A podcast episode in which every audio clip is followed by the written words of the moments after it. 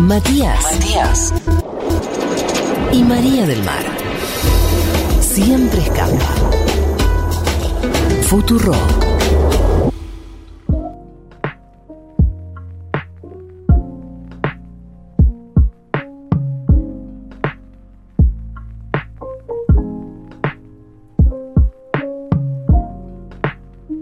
Puse, dame, dame aire, dame aire, ¿eh? Gracias, eh, David Genasi, que nos está operando hoy, especialmente hasta las 8 de la noche. Estamos en, después de la tormenta, son las 18.48 minutos. 1848. Son las, hace 20 grados en toda la capital federal, AMBA. En, en el AMBA. ¡Qué emoción! eh, esta esta primavera AMBA. que se asoma. Esta Qué primavera que lindo. se asoma. Se Ya asoma está. la primavera. Tengo una plantita de porro, la puedo dejar en el patio ya. Es muy difícil vi, eh, te vi. cosechar, ¿no? Y Por para a- él que no tiene ahora- ni idea, sí, seguramente. Pero tengo mis gurúes. Pero es fácil, la planta de marihuana crece bastante salvajemente. Es bastante sencilla. Dios y la ganja te oigan. Eh, está del otro lado, lo prometido es deuda, dijimos que íbamos a estar conversando con él. Para mí es una alegría inmensa porque es la primera vez que hablo con él, así que es también como una, una especie de, de, de- de- de pendiente que tenía, que era poder hablar de este tipo de países divinos del Asia Menor con Fernando Duclos, conocido como arroba periodistán. Eh, ¿Estás del otro lado, Fernando? Estoy, estoy del otro lado escuchándolos. De hecho, estoy en la calle, así que pido perdón si hay un poquito de ruido de fondo. Mientras ustedes estaban hablando de la primavera, chocó una moto con una bici.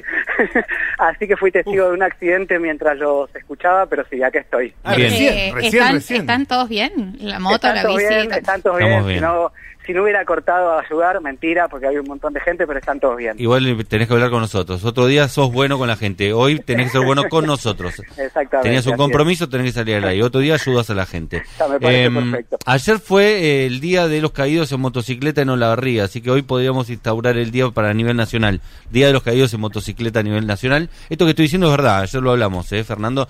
No, Ayer no, te fue creo, te En creo. Olavarría el día de los caídos en motocicleta. Em, Fernando. Todo el país está hablando de algo que vos conocés mucho. ¿Qué se siente saber mucho de algo que todo el mundo está tocando de oído y vos decís, la puta madre, es como saber mucho de backgammon, ¿viste? No sé.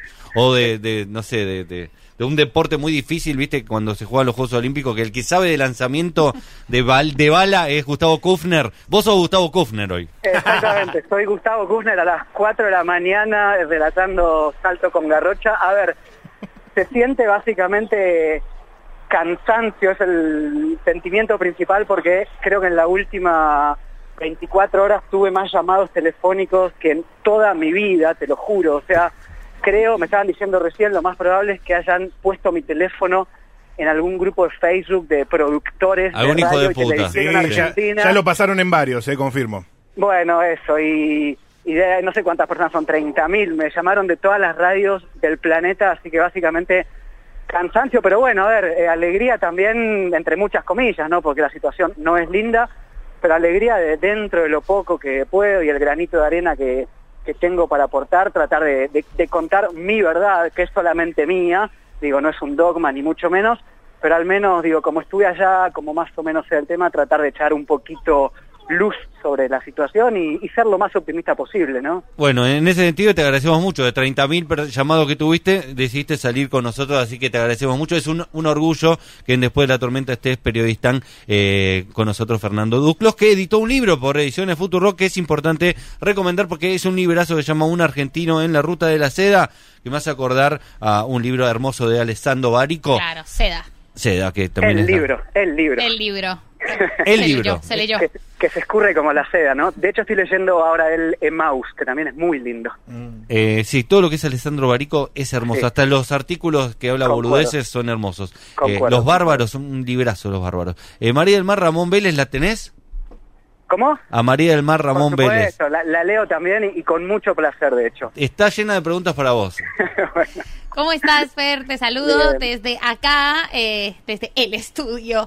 Tengo muchas preguntas. Leí el capítulo de, de Kabul de tu libro, no lo he podido leer todo, pero ahora que leí este capítulo ya quedé muy emocionada y quisiera leer el resto. Pero sobre este tema tengo muchísimas preguntas. eh, y la primera era como para que nos dieras un contexto, que es un contexto que haces muy bien en el libro, pero como para, para les oyentes. De esa, no tan, no solo la historia de la, de la ocupación norteamericana que viene del 2001, sino tú cuentas un poco de la ocupación inglesa y después de una rusa, eh, que era como la que, la que conocíamos, y además porque estuvo circulando mucho en Twitter una foto eh, de unas mujeres afganas en los 70 vestidas con, no sé, pollerita y, y vestidas como, como quieren, como quisieran vestirse, eh, hablando y haciendo referencia en ese momento a la ocupación rusa. Entonces quería como que nos dieras un poquito de contexto histórico eh, sobre Afganistán.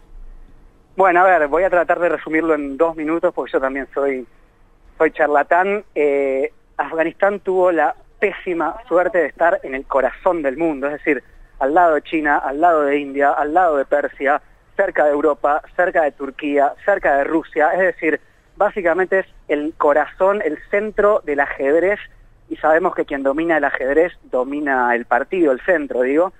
En ese sentido, Afganistán es tierra de disputa desde hace muchísimo tiempo, 300, 400 años, principalmente entre Rusia y Gran Bretaña, teniendo en cuenta además que Afganistán es un país de una geografía muy escarpada, digo, todos los picos montañosos que conocemos en el sentido de la del Himalaya y demás están ahí, y con gente, bueno, muy, muy conservadora, porque claro, es gente de montaña, digo, gente que no está cerca del mar, gente que recién conoció la influencia extranjera en tiempos recientes, digamos, no es gente usualmente abierta a injerencias foráneas y cuando las hubo fueron malas, tipo la invasión de los mongoles que los destrozaron. Entonces, bueno, se creó una paradoja de un lugar completamente codiciado, estratégico, en el centro del mundo, en un terreno muy complicado y con gente también difícil y a la cual no le gusta la, la influencia extranjera. En ese sentido, se le intentaron disputar muchísimas potencias a lo largo de la historia, hasta que, avanzando 300 casilleros de un salto, la Unión Soviética invadió en 1979. ¿Por qué la invadió? Bueno, a ver, ahí hay mucha polémica, si la invadió, si fue una guerra, en fin, no importa las palabras que le pongamos, lo cierto es que en 1979 el Ejército Rojo entra en Afganistán y empieza una guerra, digo, la resistencia afgana eh, empieza a luchar los guerrilleros contra la Unión Soviética, lo- el Ejército Rojo pensó que se comía Afganistán en dos pancitos en un año, porque si uno compara el peso específico de los dos países no hay ni con qué darle. Eh, es lo mismo que le pasó a Estados Unidos ahora, si uno ve, ve a los talibán no tienen ni siquiera fuerza aérea, es decir, no tenían un avión y aún así no pudieron vencerlos. Eh, Rusia perdió, ¿Por qué perdió? Bueno, primero porque sabemos que la gente de Afganistán es muy compleja, el territorio es muy complicado, pero también porque la CIA y Estados Unidos apoyó mucho a esos guerrilleros que obviamente no querían que se expanda la influencia comunista, ¿no? Claro. Entonces, bueno, termina 1990, se va a la Unión Soviética. Para, para, un, empieza- un, un- un paréntesis ahí, Fernando. A ver. Fernando Duclos es quien está Sí, hablando, sí, sí. periodista. No, le aclaro a la audiencia por si se suma. Eh, en ese momento que decís que Estados Unidos empieza a apoyar, ¿a quién apoya y más o menos en qué año estamos hablando? toda la, toda la guerra contra la URSS, es decir, del 79 al 90, Estados Unidos apoya, no abiertamente, en las sombras, pero Sí, sí, sí, tampoco sí. tanto, digo, con ayuda también de Pakistán y de otros países, a los guerrilleros afganos que se llaman mujahidines, Ok, es decir, les da apoyo bien. táctico, militar, económico, les enseña, qué sé yo, incluso cómo eh, fugar plata, digo, todo lo que se necesita para, para resistir contra una potencia. Entre ellos había un empresario saudita que había viajado a Afganistán, que se llamaba Osama Bin Laden, justamente en esta suerte de guerra santa, porque al cabo la Unión Soviética era un país ateo que estaba intentando invadir un país musulmán. Claro. Entonces, bueno, ¿qué pasa? Termina la guerra, gana Afganistán, solamente que Afganistán es un país con muchas etnias, muchos problemas, muchas facciones, no es un país uniforme y ahí, después de 11 años de guerra y ya con la victoria, cada comandante empieza a reclamar lo suyo, básicamente, ¿no?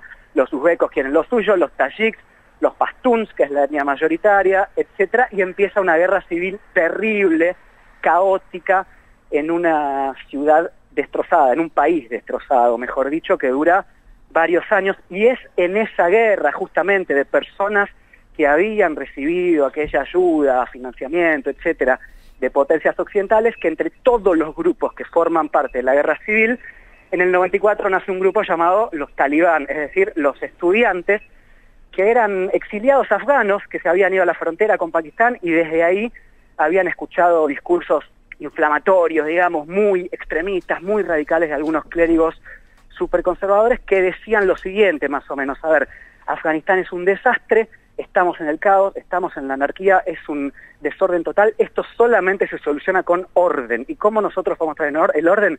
Con mano dura, no hay otra. ¿Y con qué mano dura? Con la mano dura que nos da la autoridad de la religión. Entonces se crea un grupo ultra religioso fundamentalista que nace justamente en esas circunstancias en el medio del caos. De hecho, fíjate que el mito fundacional del talibán en 1994, la historia que que ellos cuentan, digo, todo grupo tiene como su mito fundacional, ¿no? Es que en un pueblito del sur, de la parte pastún del país... Que en una villa nació. Exacto, exacto.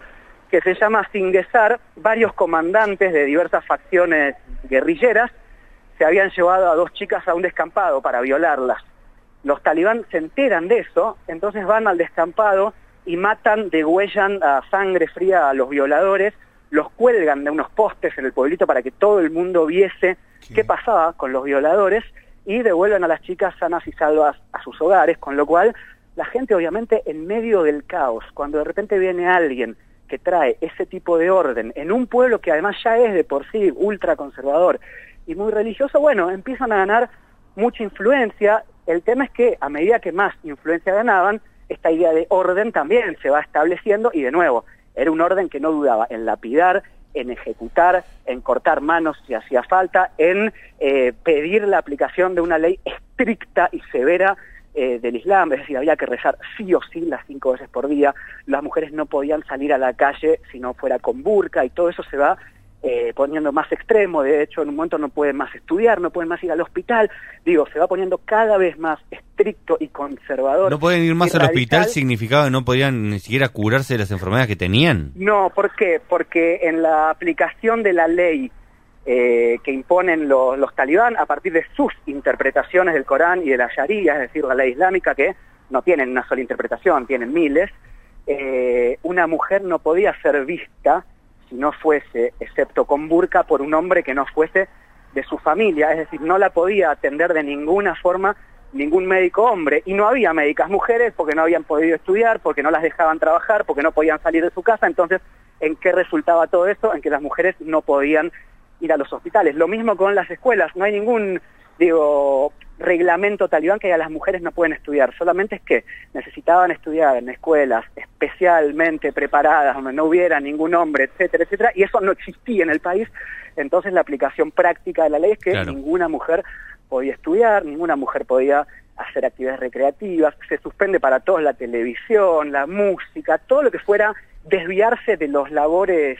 Y esto quizás ahora lo que lo que se sospecha con esta supuesta apertura, claro, esta supuesta apertura. miedo.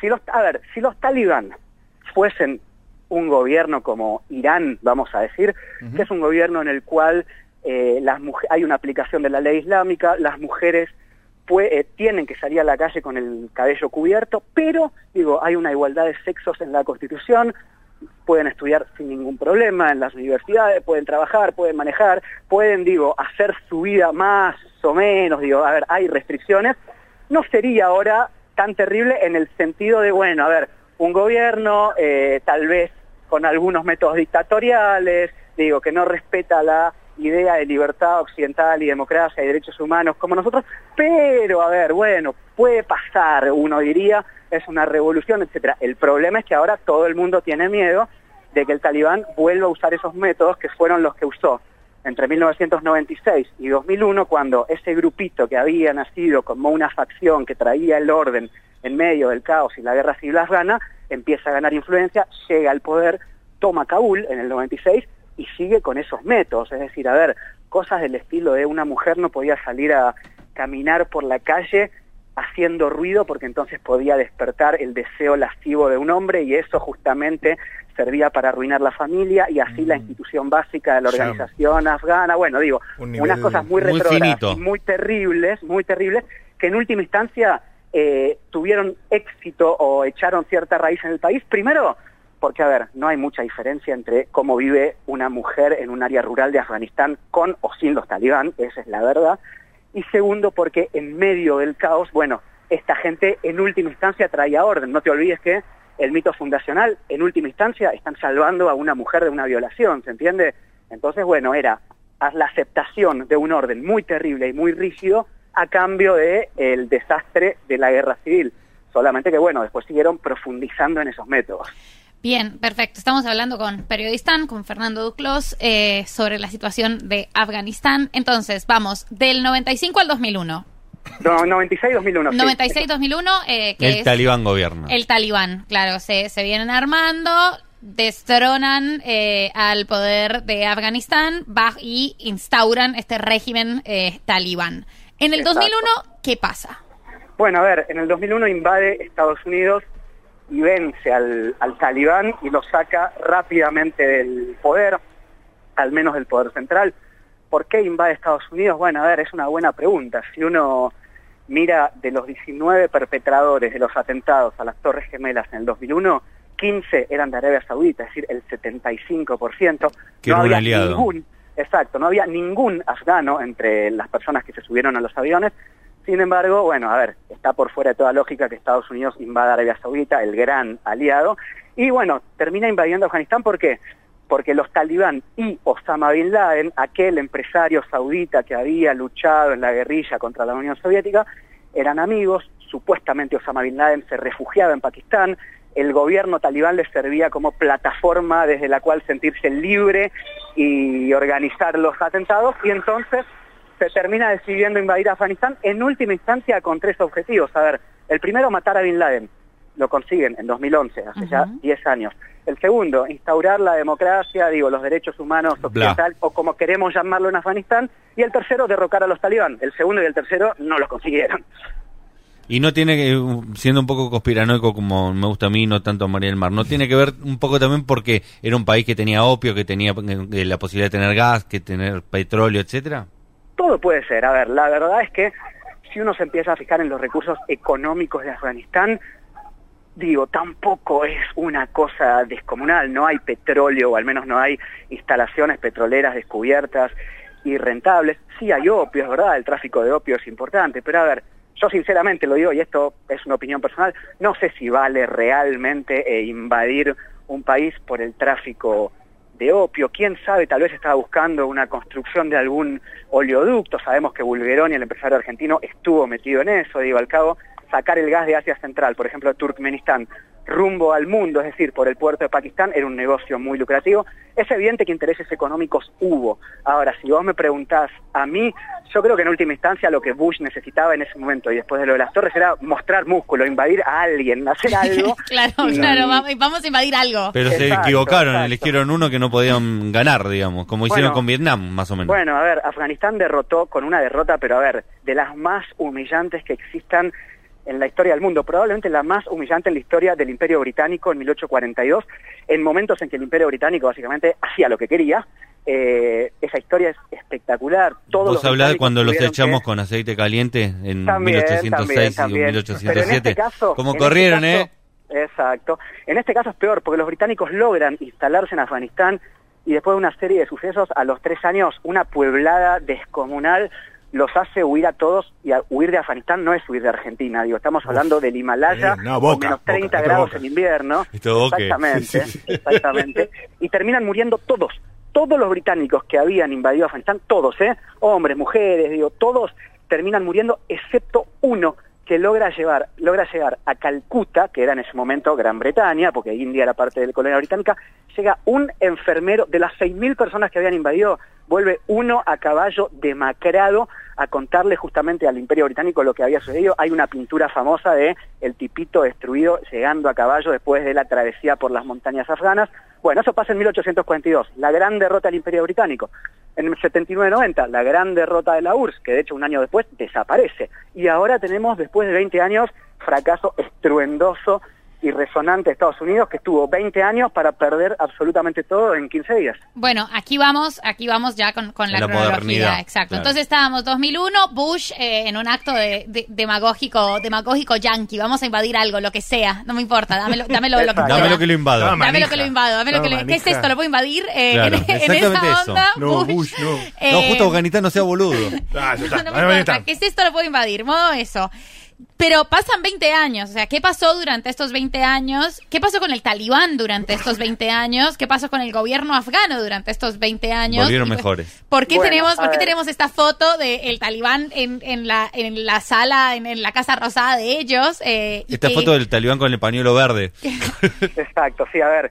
El talibán en un principio es derrotado militarmente porque no tiene forma de hacerle fuerza, digamos, a todo el equipamiento estadounidense.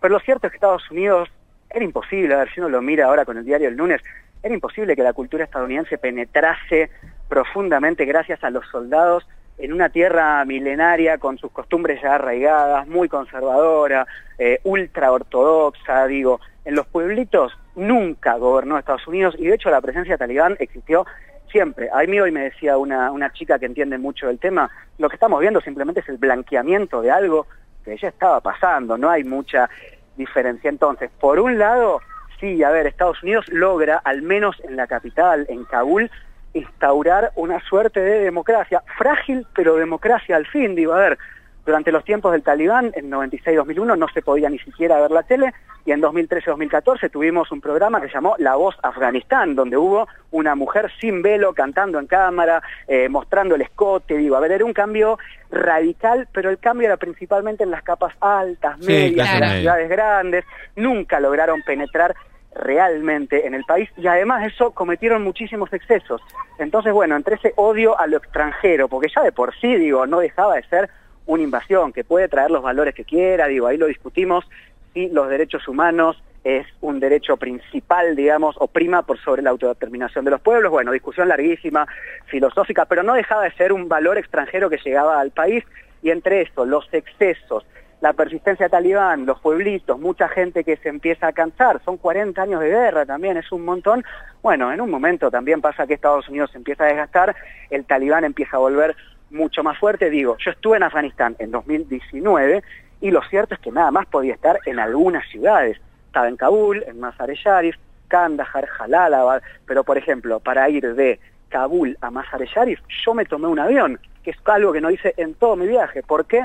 Porque en esos 300 kilómetros de ruta me dijeron que tal vez podía haber algún retén talibán. Y la verdad es que yo no tenía ganas como extranjero de cruzarme con un retén talibán. Las posibilidades eran del 1,1%, 1%, pero si me toque ese uno, no sé qué me pasa. Messi no te salva.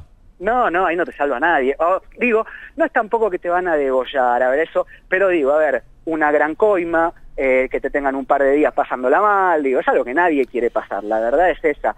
Entonces, digo, en ningún momento el país estuvo 100% bajo control. Sí estuvieron las capitales, sí se instauró una democracia que tampoco gobernaba por sobre todo el país, y una vez que eso se empezó a desgastar por la lógica normal de los procesos, bueno, volvieron los talibán con todo, y ahora, bueno, vamos a ver, la gran incógnita en este momento es qué tipo de gobierno van a ser los talibán. Y yo, si me preguntás, soy optimista, digo, dentro del, del lo que hay que estar atento y alerta, y creo que a ellos no les conviene eh, tener el mismo gobierno que antes, básicamente porque ya saben lo que es que los invadan, necesitan reconocimiento internacional, necesitan reconstruir un país que está completamente devastado, ganaron una guerra. A ver, yo los creo, por más que duela, inteligentes, y en este sentido y en este momento del mundo uno creería que lo que van a hacer es moderarse un poquito, no sé si porque realmente lo piensan o lo que sea, para traer un poquito de reconocimiento internacional y bueno, ahí vemos, ¿no? Fer, eh, tengo una pregunta, eh, una, una curiosidad personal. Antes de hacer más Una preguntas. inquietud. Una inquietud personal.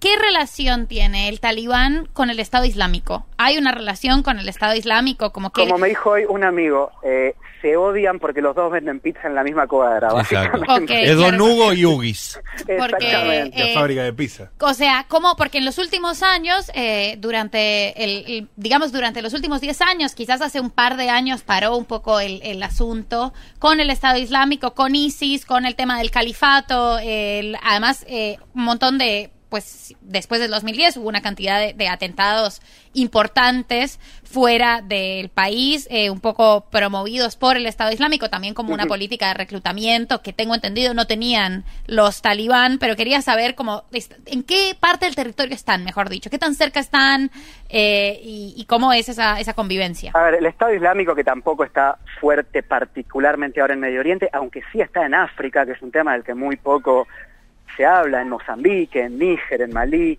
Eh, el Estado Islámico básicamente... No es que mucho no se habla, no se habla nada. Es la primera vez que no lo escucho nombrar, nada. señor. Exacto, sí, sí, sí. A ver, el Estado Islámico y los talibán tienen diferentes objetivos dentro de su extremismo y sus métodos. Por empezar, el Estado Islámico aspira a que el mundo sea musulmán eh, y que siga sus preceptos eh, ultra religiosos y tali- los talibanes son un movimiento de Afganistán y no se preocupan más por Afganistán. Digo, no hay ningún otro país en que existan los talibanes. Es En última instancia, lo que había era Bin Laden, eh, nada, con ellos, pero, pero era otra cosa, era Al Qaeda. Entonces, en un momento el ISIS se empieza a expandir y llega a Afganistán. Y ahí los talibanes le dicen, che, o sea, no, me toquen la quintita, acá mando yo. Después, bueno, hay diferencias doctrinarias, entienden la religión con maneras diferentes, que la verdad es para es algo que es meterse muy en terreno de, de entendidos, que la verdad que no aporta mucho para nosotros, pero básicamente si se llevan se llevan muy mal, ahí, viste, también va rotando de acuerdo a preferencias personales. Yo- a, a mí me gusta, hoy estaba hablando de algo. Afganistán es un país grande, pero al mismo tiempo chico, y además, cualquier persona que haya viajado por la zona y por Medio Oriente sabe que las unidades familiares y demás no son como acá, que somos tres personas, cinco, seis como mucho. Allá es mamá, papá, cuatro hermanos, cuatro hermanas, tíos, tías, primos, primas, amigos. Claro. Digo, las unidades familiares son de 80 personas que además todo el tiempo las casas están de puertas abiertas, todo el tiempo se juntan a comer.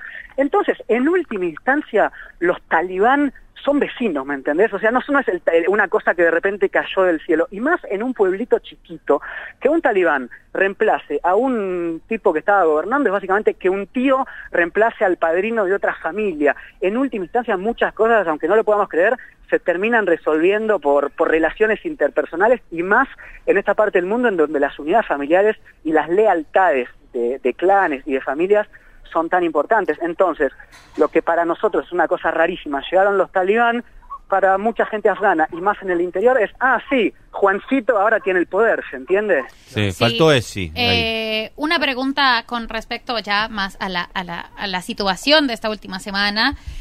Estas imágenes que, que hemos conocido, sobre todo ayer, del avión saliendo con 200 personas sentadas, más de 200 personas, de, de- de la gente tratando de, de- de huir en el aeropuerto, hubo muertos en el aeropuerto de Kabul, eh, tratando de escapar de, de Afganistán. Cómo, cómo se ven, mejor dicho, y un poco cuál es el análisis. También ayer Joe Biden dijo, yo no me voy a hacer cargo de esto. Volvemos a eh, ustedes, hermano. Y, y un poco como cuál es la, la ayuda o cuál es la postura internacional, porque justo hoy como que hay eh, bastantes voces y sobre todo de los movimientos de mujeres con mucha razón y, y también de los movimientos de mujeres. Estaba leyendo de la alcaldesa Sarifa Ghaffari, que tiene 29 años, es una activista de los movimientos de mujeres en Afganistán, diciendo un poco como si acá se va todo el mundo, eh, no nos van a tratar bien y estamos en serio peligro. Entonces, ¿cuál es, cuál es ese, esa intervención internacional posible eh, y cuál es un poco como ese, ese horizonte que se espera? Bueno, a ver, es una pregunta muy interesante y además larguísima que puedo estar años respondiéndola. Acá tengo antes una pregunta para ustedes y es ¿hasta qué hora están al aire? Porque tengo que estar a las siete y media en el noticiero y si no pierdo mi trabajo, básicamente, y me tengo que cambiar, maquillar Bueno. y cosas de ese estilo. Última. Eh, última, a ver, Contestale rapidito. eh, si no las digo, salgo al aire y seguimos, eh, porque a mí me encanta charlar. Sí, estamos hasta las 8 igual, así que Ah, no. la veo Si difícil. no, otro día. Si no, la seguimos mañana. Yo Dale. no tengo ni un drama, ni Dale. un drama. De hecho, mañana vamos a tener nuevas noticias. Eh, a ver, la gente que se fue, pensemos que Kabul es una ciudad de 6 millones de habitantes. La gente que había en el aeropuerto no es la mayoría de Kabul. Yo hablé con amigos de Kabul y están en una tensa calma, pero no están saliendo a llorar a la calle. A ver, de todas formas, la gente que se está yendo, uno lo entiende Sí, lo entiende, claro. perfectamente y uno entiende también todo el miedo que hay de las mujeres. Digo, a ver, los antecedentes no avalan a los talibán que ahora se están mostrando más moderados, más pragmáticos, que yo creo que van a eh, volver eh, también eso, digamos, de una forma un poquitito más light, pero a ver, los antecedentes no lo avalan y el miedo es completamente comprensible, más cuando hace poco estaban cometiendo atentados en el marco de la guerra civil afgana, de todas formas, y la ocupación, digo, lo que dice esta alcaldesa de no me acuerdo qué ciudad, es completamente comprensible. Yo también estaría muerto de miedo sin salir de mi casa si hubiera conocido cómo fue Afganistán en el 96 y 2001. En el sentido, bueno, obviamente hay mucha gente que se quiere ir, que ve que sus derechos o cree que sus derechos pueden ser completamente pisoteados y vulnerados. A ver, cosas tan simples como una chica que en los últimos 20 años estudió guitarra o inglés Claro. y ahora sabe que eso puede llegar a ser considerado un delito, ¿se entiende? Es Sí, algo sí, tan sí. simple Claro. como esto. Y además también mucha gente que se quiere ir es gente que, yo lo entiendo de todas formas, con toda lógica, porque en Afganistán es un país pobre y cualquier trabajo que te dan lo aceptás, pero digo, gente que trabajó para los ocupantes. Los ocupantes cuando llegan a un país necesitan logística, choferes, cocinero, traductor, intérprete, en fin, emplean un montón de mano de obra afgana y esa mano de obra afgana ahora tiene miedo básicamente de que los indiquen como traidores Exacto. y los maten. Entonces, todos los que se van es por miedo, un miedo completamente lógico, porque de nuevo los antecedentes avalan ese miedo a lo que puedan hacer los talibán. De nuevo, volvemos a la pregunta inicial. La gran incógnita es justamente esa. ¿Qué van a hacer los talibán? ¿Se van a vengar de esa gente? ¿O van a hacer lo que dijeron hoy, que el mundo quería escuchar? Listo, amnistía general, todos perdonados, a reconstruir el país. ¿Fue algo por la galería o realmente lo piensan? Bueno, ahora está esta gran incógnita que recién vamos a empezar a develarla una vez que empecemos a ver los hechos. Si mañana vemos una ejecución masiva, decimos, uh, nos mintieron. Si durante 10 días vemos que las mujeres siguen apareciendo en tele y demás, dice, bueno, a ver, qué sé yo, tal vez ahora es cuestión de ver qué pasa. Pero Volvieron nuevo, mejores, capaz. La gran pregunta y el gran miedo es, ¿qué talibanes volvieron? ¿La vieja guardia talibán o una nueva guardia que está más acostumbrada a las redes sociales, que vio que el mundo cambió, tal vez alguno conoce Europa, digo, a ver, el mundo también cambió en los últimos 30 años, entonces esa es la gran incógnita. A ver, ¿el talibán sigue siendo lo mismo que antes o en algún punto está más moderado? Es lo que vamos a, a saber pronto. Totalmente. Los chicos, de ahora- los talibanes de ahora vienen distintos, ¿viste cómo son? Eh, que usan TikTok y demás. Fernando Duclos, periodista que está del otro lado, que editó un libro en Ediciones Futurock que se llama Un argentino en la ruta de la seda. Pueden comprarlo en la página de Futurock. Es muy recomendado. Gracias por haber salido. Quizás mañana volvemos a conversar porque esto da para mucho y para largo. En IP también está noticias, así que si lo quieren ir viendo. ¿Y en qué otros lados te podemos ver, Fer? En IP, en Canal 9 y estos días en casi todas las radios del país. Así Bueno. que cualquier radio que pongan, ahí aparece. Ahí está Fernando Duclos, entonces periodista. Gracias, ¿eh? Un Muchas abrazo para gracias. ustedes y charlamos cuando quieran, mañana o cuando quieran. Dale, vamos a estar atentos porque realmente nos interesa el punto. Eh, también hay una cuestión ahí que a veces pasan cosas en el resto del mundo, en países que no son tan centrales, y de repente se le da mucha bola a un país y no a otra. Esa es una pregunta que a mí me quedó pendiente. ¿Por qué cree Fernando que en este caso puntual estamos viendo tanto Afganistán cuando pasan cosas dramáticas en todos los lugares de, de esos países similares, como Qatar, Arabia Saudita, digamos, todos países que donde la mujer tampoco tiene un lugar eh, tan ex- excelente como para que no, no lo estemos viendo nunca, y sin embargo ahora estamos observándolo muy fijamente en Afganistán y tendremos que mirarlo en todos los países de, de esa región donde las mujeres por lo general no tienen libertad para hacer casi nada.